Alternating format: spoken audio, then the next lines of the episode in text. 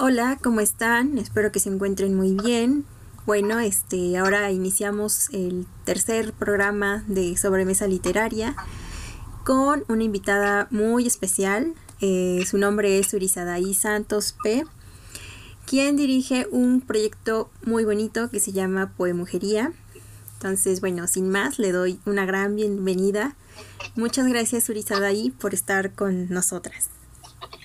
No, pues muchísimas gracias a ti por invitarme. La verdad es que el programa de este podcast, esta serie de, podcast de sobremesa, me parece bastante interesante porque justo uno puede echar acá como los chismazos, ¿no? Del ámbito de la literatura que generalmente desconoce, pero no solamente del lado de quienes escriben, ¿no? Entonces, bueno, pues gracias a ti por invitarme, estoy muy contenta y bueno, pues espero poder aportar algo. Claro que sí.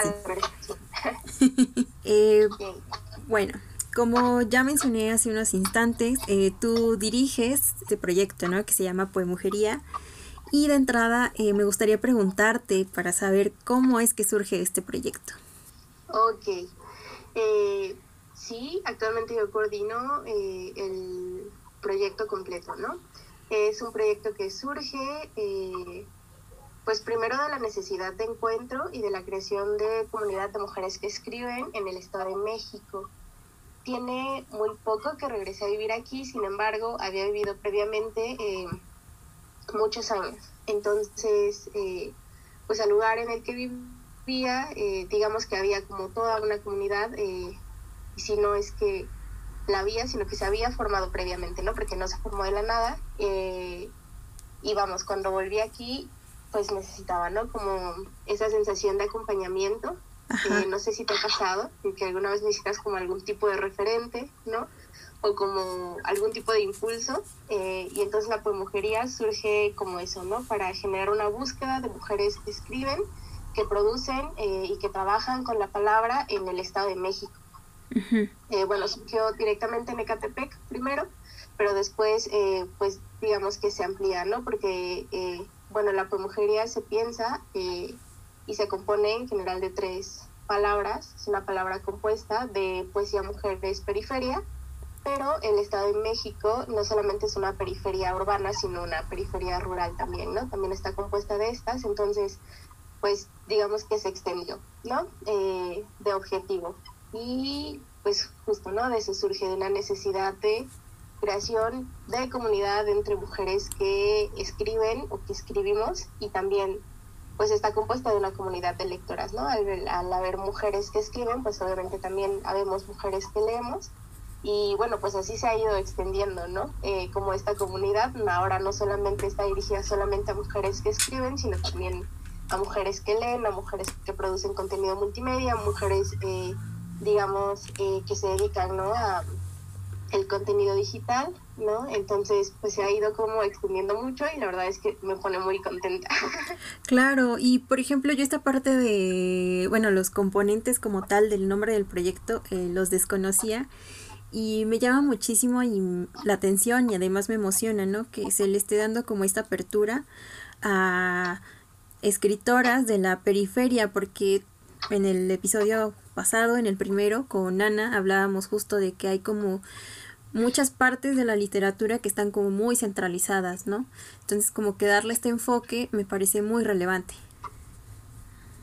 Sí, sí, justamente. Yo también considero que hay, sobre todo, comunidades de personas que producen o que se dedican a la literatura que están demasiado centralizadas, ¿no? Eh, pero no solamente hablando de territorios, sino hablando de otras, eh, digamos, bueno, de otros más bien como conceptos y figuras y actores, ¿no? Eh, por ejemplo, pues muchas de las, digamos, escritoras, porque sí hay escritoras reconocidas en México, justo ahora el trabajo literario, digamos, que se reconoce de México a nivel, pues, internacional, está dirigido, ¿no? Por mujeres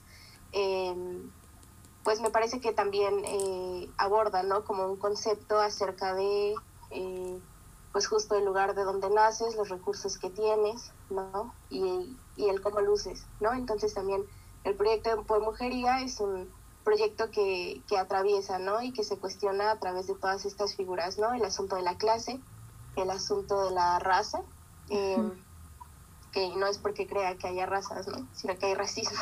Sí. Eh, y bueno, pues justamente, ¿no? Como es atravesado también por el lugar eh, donde vives, de donde naces. El Estado de México es un estado, eh, digamos que está lleno, eh, pues sí, de personas que habitan, que lo han habitado ancestralmente, sin embargo, pues muchas de, de esta zona, ¿no? Está habitada por migrantes. Entonces también es una zona de mucha migración, ¿no? migración diurna, ¿no? Incluso. Entonces, eh, o sea, como todo este tipo de cuestionamientos y de, reflexiones, ¿no? Que surgen sobre la marcha y sobre todo desde la creación literaria, pues son temas que le interesan, ¿no? A las lectoras, pero también a nosotras quienes estamos detrás, ¿no? Eh, pues quienes nos dedicamos a la gestión eh, y justo, ¿no? Porque nos parece un tema bastante mm, político, ¿no? El hecho de que sí, y que nos alegra también el hecho de que haya mujeres, eh, digamos, eh, representando la literatura eh, y que son representadas por la literatura, pero vamos, ¿no? Como en general hay otras mujeres de otros colores, de otros contextos, produciendo también muchas cosas, ¿no? Y justo es en esas mujeres, en estas segundas mujeres que menciono, no porque sean de segunda clase o segunda categoría, eh, que nos interesan, ¿no? Poder leerlas y poder poner eh, los ojos y los oídos también sobre lo que producen y en cómo lo producen. Sí, claro, y por ejemplo, eh, también eh, hace unos días estaba pensando, bueno, sobre qué te iba a preguntar y demás, y me acordé, por ejemplo, que antes en la poesía novohispana o en la Edad Media, eh, muchas canciones o poesía de carácter popular eran principalmente eh, cantadas o interpretadas por mujeres, ¿no? O sea, ahí la voz femenina era un factor predominante, que poco a poco fue como aplazado por la voz masculina. Entonces, en torno a eso, eh, ¿tú consideras que hoy en día las mujeres escritoras se están reapropiando de ese espacio?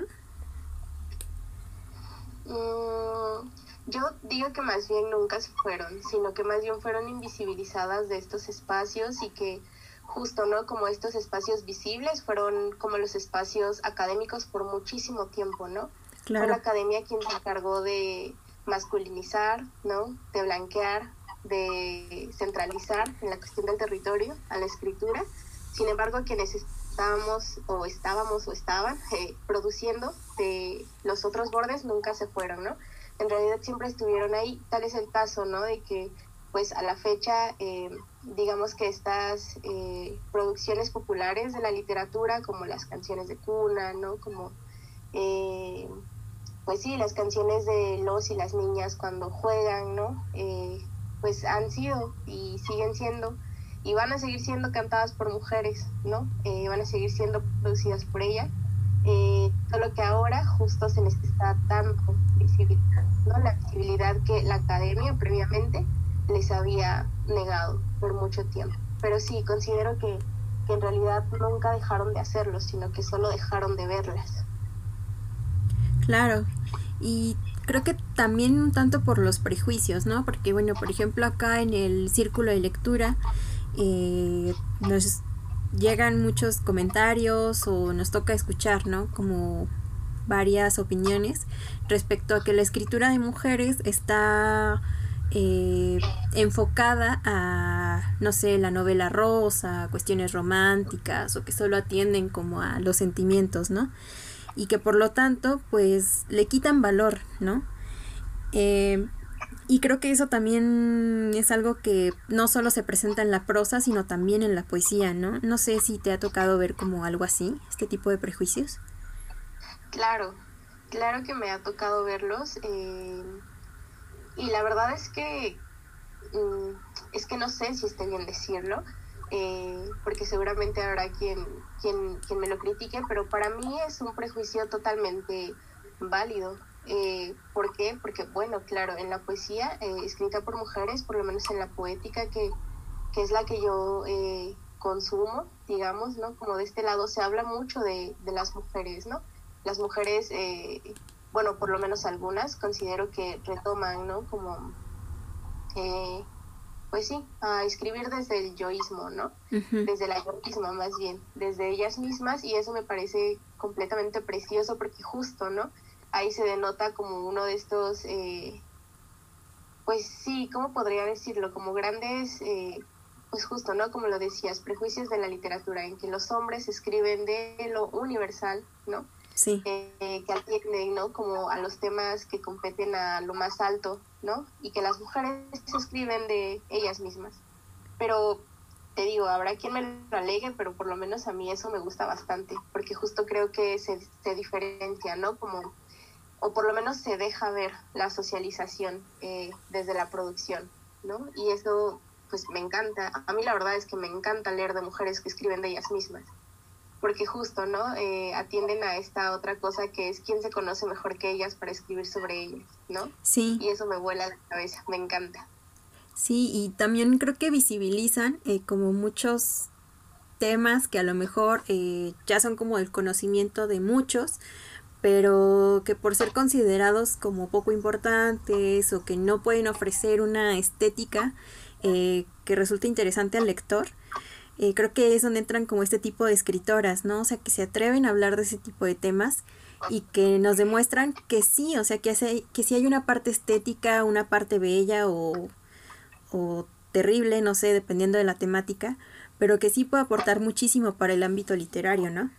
Claro, claro, la escritura de mujeres siempre, siempre aporta, ¿no? Como justo esta perspectiva eh, más bien aporta a esta perspectiva masculinista, ¿no? Académica de la literatura. Eh, y sí, justo, ¿no? Eh, hay pues varios postulados acerca de la crítica literaria feminista en la que, bueno, justo, ¿no? Como habla acerca de la masculinización de la literatura y justo todo lo que no es producido por mujeres es masculinista y eso me encanta, ¿no? Porque también es encasillar eh, como un poco y dar eh, un poco de atole con el dedo teórico a quienes han hablado, ¿no? Como tantos años acerca del yoísmo y los prejuicios y la literatura rosa que supuestamente solamente escriben las mujeres, ¿no? Sí, completamente. Y un tanto con esta temática de que también se rompen, ¿no? Como ciertas normas de los géneros. Eh, quería saber, por ejemplo, si en torno a todo esto eh, percibes que también, ah, bueno, además de tocar ciertos temas que pueden ser considerados como banales y que nos demuestran que no, eh, ¿crees que ellas, las, las poetas, eh, mujeres, también se atrevan a romper con las normas de ciertos géneros, bueno, en este caso de la poesía? Claro, o sea, justo ahora no, no podría hablar de, de una autora en específico, pero considero que siempre se están rompiendo, ¿no? Eh, sobre todo si nos enfocamos en ver como una norma la escritura poética, pues academicista, ¿no? Sí. Eh, pues, o sea, justo, ¿no? Como ahora, no sé, hay, eh, pues vamos, lo, lo académico, lo cool, ¿no? Lo que esta hype de la academia es escribir en verso libre y hay mujeres haciendo producción poética en verso, ¿no? En verso medido. O sea, hay mujeres escribiendo desde la rima, ¿no? Eh, no sé, desde el verso blanco. Y eso claro que es una ruptura, ¿no? A, a cómo se ve la literatura hoy en día y a lo normada que está generalmente, ¿no? Y sobre los temas, pues obviamente también se rompen, ¿no? O sea, la poesía, como muchas veces se cree, pues no solamente es hablar de, de, lo bello, ¿no? De la vida, de lo bonito, de cómo es, sino sirve también para visibilizar procesos que son bastante perversos en general y pues eso también es una ruptura, ¿no? Pienso ahora que no es una, una poeta periférica, pues, pero pienso en Claudia Massin y bueno, ella pues habla eh, desde el trauma, ¿no? Y es una escritura bastante, bastante embellecedora, sin embargo parte de un suceso trágico. Y eso me parece a mí que sí es... Eh, digamos que transgresor. Sí, completamente. Y bueno, también ya hablando un poco de eh, rupturas del género y metiéndolo ya con la parte eh, urbana, eh, porque bueno, he escuchado últimamente, yo honestamente no conozco muchas raperas, pero he visto que ha tomado como cierto auge, ¿no? Entonces quería preguntarte, porque bueno, también es una de las ramas, ¿no? En las que estás ahí involucrada, ¿no? De la creación. Eh, ¿Consideras que el rap es una nueva forma de hacer poesía? Mm, más bien creo que es una de las más antiguas. Eh, que ahora justo está tomando una visibilidad tremenda gracias a las redes sociales y en general a todo este, digamos que movimiento urbano que se ha hecho grandísimo, como es el freestyle. Eh, sin embargo, pienso, ¿no? Que justo como esta parte oral de la poesía, ¿no? Em, pues viene, ¿no? Y tiene sus bases en la poesía Grayot, ¿no? En la poesía rítmica, la poesía con ritmos, y que bueno, de ahí surge, ¿no? Como todo este, eh, digamos que sentir un poco visceral y que desde ahí surge, ¿no? Como otra forma de crear desde el cuerpo, eh, y que bueno, ya después se asentó completamente en los textos, pues, pero sí, yo más bien creo que, que el rap es una de las formas, eh, o por lo menos que su, que su, digamos que base, ¿no? que su base eh, pues es de las más de las más antiguas no que ahora está tomando mucha forma eh, que está siendo como muy notable pues vaya es otra cosa y se debe como a otros factores no pero de que es de las más antiguas por supuesto no yo no dudo que que, que Homero no. Se haya escuchado no que los homéridas pues se hayan escuchado como ahora se escuchan no sé los gallos no de las batallas de freestyle por ejemplo. Sí, y, y además creo que, bueno, en, en esta área, eh, y me parece que también como eh, al menos varias de las poetas o que he leído, tanto el rap como la poesía eh, llegan a hablar como de ciertos temas que son o que concierren muchísimo a la crítica social, ¿no? Y creo que es otra mirada como muy diferente de percibir a la poesía, ¿no? Claro, eh, sin embargo, ha existido durante mucho tiempo, ¿no? Incluso dentro del canon o dentro de las figuras clásicas que escribían, ¿no? Poesía, por ejemplo, pienso, no sé, en Sor Juana, ¿no? que en general su obra está llena de crítica, ¿no? Sí. Crítica eh, social y eclesiástica. Eh, y que, pues claro, es una ruptura también, ¿no? A lo que se espera que se escriba.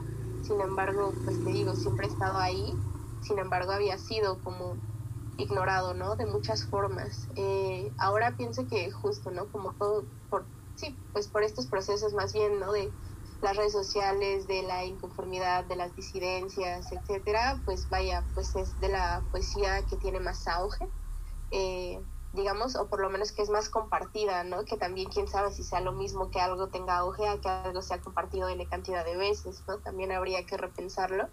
Eh, sin embargo, me parece que sí, que sí hay por ahí algo, ¿no? De que mm, ahora se, se, se consume eh, esa poesía, que ahora a las personas les gusta esa, esa forma de hacer poesía, ¿no? Eh, digamos que de manera crítica. Hay una rapera, justamente, una hip hopa que se llama Nati Peluso, y hay una parte de una canción que me gusta mucho, de una canción que se llama Daga, justamente, que dice que ella viene a dar lengua crítica a la sed poética. y justo ahora me parece que, el hecho de que ella sea poeta, ¿no? Se declare hip ¿no? Y además de todo crítica, pues vaya, pues la ha hecho, la ha hecho tan famosa, ¿no? claro. Sí. Y bueno, hablando ya este tanto de este género urbano como de la poesía como tal, uno podría pensar que no hay como relación alguna, ¿no? Porque precisamente, o sea, en tanto que es un género urbano, se considera como popular y que no requiere como de eh, cierta preparación, ¿no? En cambio, la poesía escrita como tal, que atiende como a ciertas normas que tú mencionabas, o sea, que más en el aspecto académico, se piensa o se concibe bajo la idea de que, bueno, quien escribe poesía, pues no cualquiera lo hace, ¿no? Y yo creo que es todo lo contrario, ¿no? Porque en, el, en este género urbano, que es el rap o el hip hop, eh, requiere como de mucha rapidez para pensar en cómo se le va a responder al otro, ¿no? Claro, en realidad se requiere bastante astucia, ¿no? Y, o sea, pues aprenderse como, pues todas las estructuras a, pues un grado en el que puedas, digamos que justo estructurar, no sé, en seis segundos, ¿no? Una respuesta que aparte tenga sentido. Eh, y justo a mí me parece que, que eso es como un, un, artilugio poético, ¿no? Más bien que está lleno de artilugios eh, poéticos. Eh, y que justamente en realidad todo el mundo, ¿no? específicamente las mujeres, pues se están creando o estamos creando todo el tiempo, ¿no? a mí me parece muy bonito de pensar que el hecho en que una esté echando chisme, inventando un chisme, generando un rumor, también está creando, ¿no? También hay como por ahí eh, un, este, ¿cómo podría decirse? Pues sí, como un, un grado de astucia, ¿no? Claro. Para generar. Y eso me parece a mí fascinante, ¿no? A mí me gusta pensar que en realidad la poesía está siendo creada todo el tiempo, ¿no? Eh, en las canciones de cuna, eh, a mí me gusta, por ejemplo, bueno, observar, ¿no? En general. Y a veces pienso, ¿no? Como en los juegos de niños y niñas, cuando se ponen a inventarse canciones para no sé, burlarse entre ellos y ellas, ¿no? Eh, ahí también hay artilugios poéticos, ¿no? Claro, sí, y, y bueno, por ejemplo, bueno, me ha tocado conocer como a varias personas, ¿no? Que le tienen como cierto temor a aproximarse a la lectura, ¿no? A la literatura en general. Y cuando les hablas de poesía, bueno, como que se espantan más, ¿no? Entonces, eh, como bien lo dijiste, la poesía está presente incluso en las canciones que nos enseñaron durante la infancia, aquellas eh, canciones también con las que nos arrullaban y demás, ¿no? Entonces vemos que la literatura está presente, ¿no? En varios aspectos de nuestra vida. Claro, sin embargo, justo, ¿no? Como que tenemos esta visión academizada de la poesía que debe ser este, blanca, limpia, sublime, ¿no? Sí. Eh, y que por eso hay quienes le temen, ¿no? Eh, por ejemplo, eh, hay un poema de Simborska que justamente habla, ¿no? Acerca de que su hermana no lee poemas. Y a mí ese poema justamente me encanta porque pues relata, ¿no? Que, que por eso ella lee poemas, porque pues a su hermana no le gustan, pero a ella sí. Y esa es la conclusión, ¿no?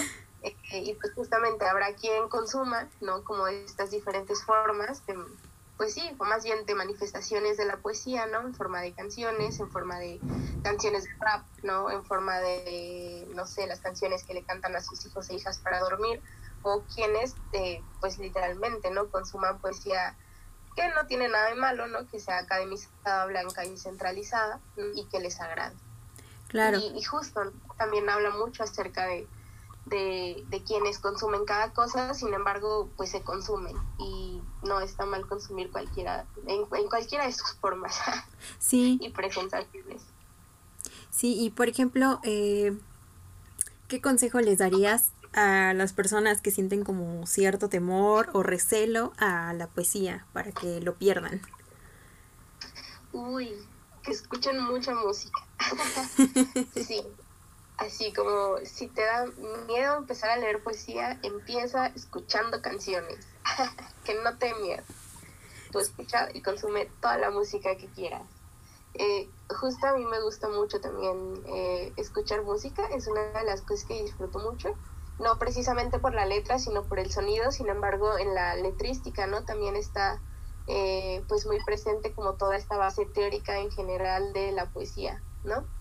Entonces, pues si te da miedo leer poesía, escúchala.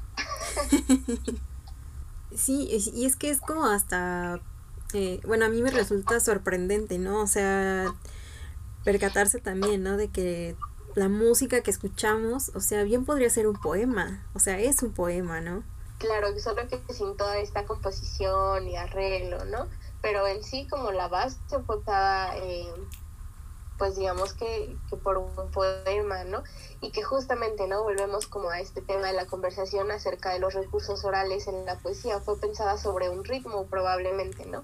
Bueno, yo la verdad es que no soy letrista, entonces no sé cómo se compone, ¿no? Pero podría pensar que, es así, ¿no? Y que justamente a partir de todos estos sonidos eh, que te producen en tu cabeza cuando, no sé, generas un verso, pues se produce, ¿no? Como la canción completa. Entonces me gusta también como pensar así, ¿no? Que, también remonta, ¿no? Como a esta eh, base oral de la poesía, la letrística. Sí, por supuesto. Y, por ejemplo, volviendo un poco más en torno a los temas que se hablan en, o que se representan eh, en la literatura, porque bueno, o sea, como bien sabemos, pues cada obra literaria atiende eh, la mayoría de las veces al contexto, ¿no? En el que fue escrita. Em, ¿Percibes o consideras que la creación poética actual atiende a ciertos temas? Claro, eh, la poesía de estos tiempos es justo, hija de su tiempo, ¿no? Eh, a mí me parece que sí hay eh, ciertos y temas que resultan relevantes ahora más que nunca, ¿no? Eh, una de, ellas es justamente la poesía pues, escrita por, por mujeres, que digamos no es un tema ni un tópico, pues, sin embargo, eh, respondiendo como a este contexto de conflicto y de tensión política remontada directamente al feminismo, ¿no? Pues podría eh, pues ser, ¿no? Eh, pues uno de los motivos por lo que ahora es tan visible la, la creación escritural pues hecha por mujeres y pues que a mí me parece que también sí genera tópicos y temas específicos, ¿no? una de, bueno, uno de ellos me parece que es hablar acerca del feminismo, así como tal, ¿no? Hay como eh, muchas cosas haciéndose con el apellido de feminista, ¿no? Desde una base teórica feminista, como crítica literaria, como poesía feminista dicha propiamente, ¿no? Eh, en las que se abordan como distintos temas, ¿no? Eh, digamos que no es que se vuelva un lugar común, pero sí un lugar al que se uno se remonta eh, pues directamente, ¿no? por ejemplo, pienso, no sé, ahora en, no sé, en Elvira Sastre, que es una de las poetas que está en el hype, ¿no? Sí. Elvira Sastre también es abiertamente feminista, ¿no? Lesbiana, aparte de todo, que escribe eh, poemas de amor. Entonces, eh, o sea, como pensando en esto, como claro que se generan eh, a partir del consumo, ¿no? de, más bien de lo que ahora se consume y de quiénes son esos consumidores, ¿no? Ahora más que nunca también las mujeres pueden consumir obras escritas y qué mejor que pues una obra escrita en la que se sientan representadas, ¿no? Claro. Y, pues justo a mí me parece que, que más bien es, es un poco de, de, todo, de todo, sí. Pero claro que hay lugares, sí, lugares comunes, temáticos a los que uno siempre vuelve, ¿no? Te digo, como esto de Elvira Sastre, que pues obviamente es una gran exponente de poemas de amor, de pues prosa, pues. Sin embargo, pues le da, eh, digamos que, plus de disenso, ¿no? El hecho de que esté escrita para otra mujer y que sea tan pública. Entonces, pues sí, sí, sí me parece que, que ahora hay eh, como lugares como muy, muy comunes y no digo como lugares comunes con el afán de, de menospreciarlos, ¿no? Al contrario, me parece que son muy hermosos o por lo menos los encuentro así, como pues la poesía feminista, ¿no? Y los tópicos que abordan acerca de, por ejemplo, eh, la destrucción del amor romántico, ¿no? Claro. Em, crítica al amor romántico, por ejemplo. Mm, ¿qué, otra cosa puedo como encontrar, no? Eh, la crítica a la maternidad, ¿no? Que claro que va de la mano eh, con la del amor romántico. La crítica a la heterosexualidad, ¿no?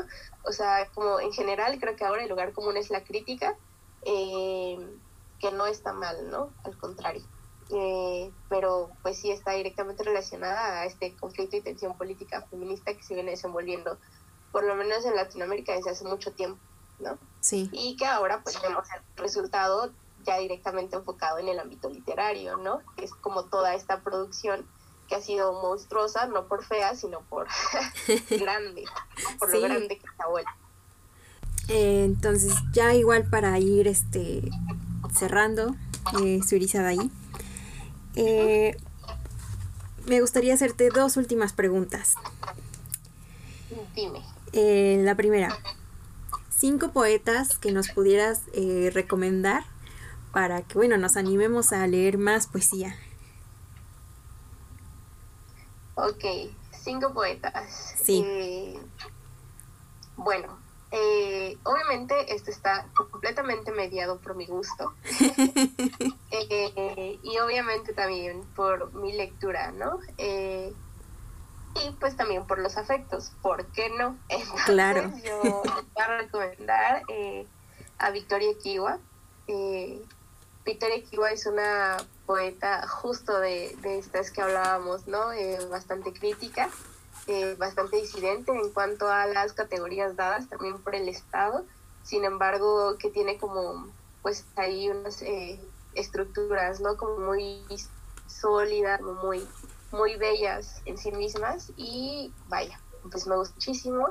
Eh, no sé si haya como textos de ella circulando por internet, sin embargo, eh, pues sí hay audios, ¿no? Porque pues también ella se dedica como un poco más a, a, esta onda de la palabra viva, ¿no? De la escritura resucitada.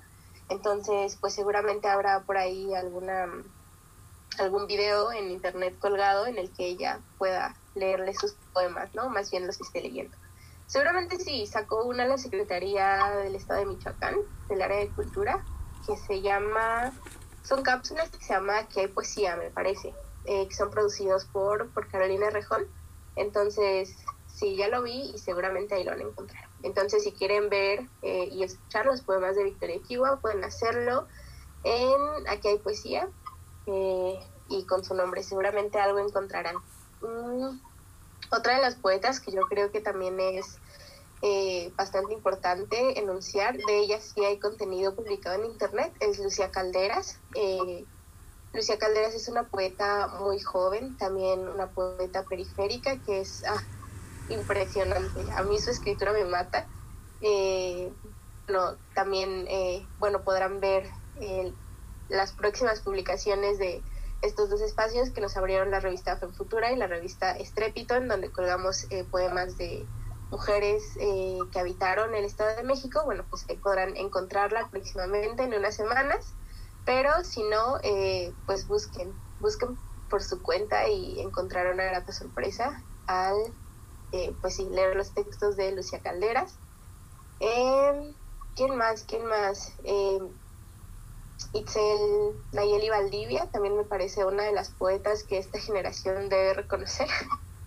eh, todas ellas son muy críticas, en realidad. Eh, pero bueno, hacen crítica a distintas cosas, ¿no? Eh, y bueno, eh, también esta, esta poeta eh, feminista, también pues periférica, antiespecista, ¿no? con un enfoque, digamos que bastante más crítico. ¿No? un poco más, más duro que, las otras dos. Sin embargo, también es, eh, digamos que imperdible, ¿no? Eh, seguramente de ella también encuentran cosas en, en la red colgadas, leídas por ella misma. Ella tiene un seudónimo que se llama La Señorita Vagabunda, entonces, pues seguramente también por ahí podrán encontrarla. Van tres, ¿verdad? Sí. Eh, va Victoria Iquiwa, Lucía Calderas e Itzel Nayeli Valdivia. No sé si es Palacios Valdivia o solamente Valdivia. Ok. Eh, y bueno, ¿quién más? Son como las primeras que se me vinieron a la mente porque digamos que son las primeras en las que pienso en compartir. Si me preguntan de poetas contemporáneas, ¿no? Que justo están produciendo ahora pero también podría pensar en, en personas mucho más grandes, ¿no?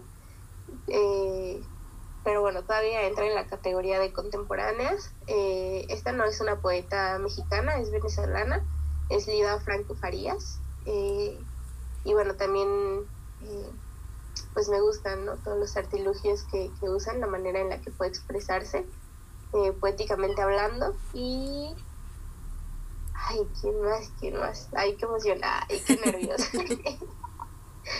mm, Lida Franco Farias. Y. Ay, no sé, no puedo pensar en otro. ¿Te late si lo dejamos en cuatro? Va. Sí, por supuesto.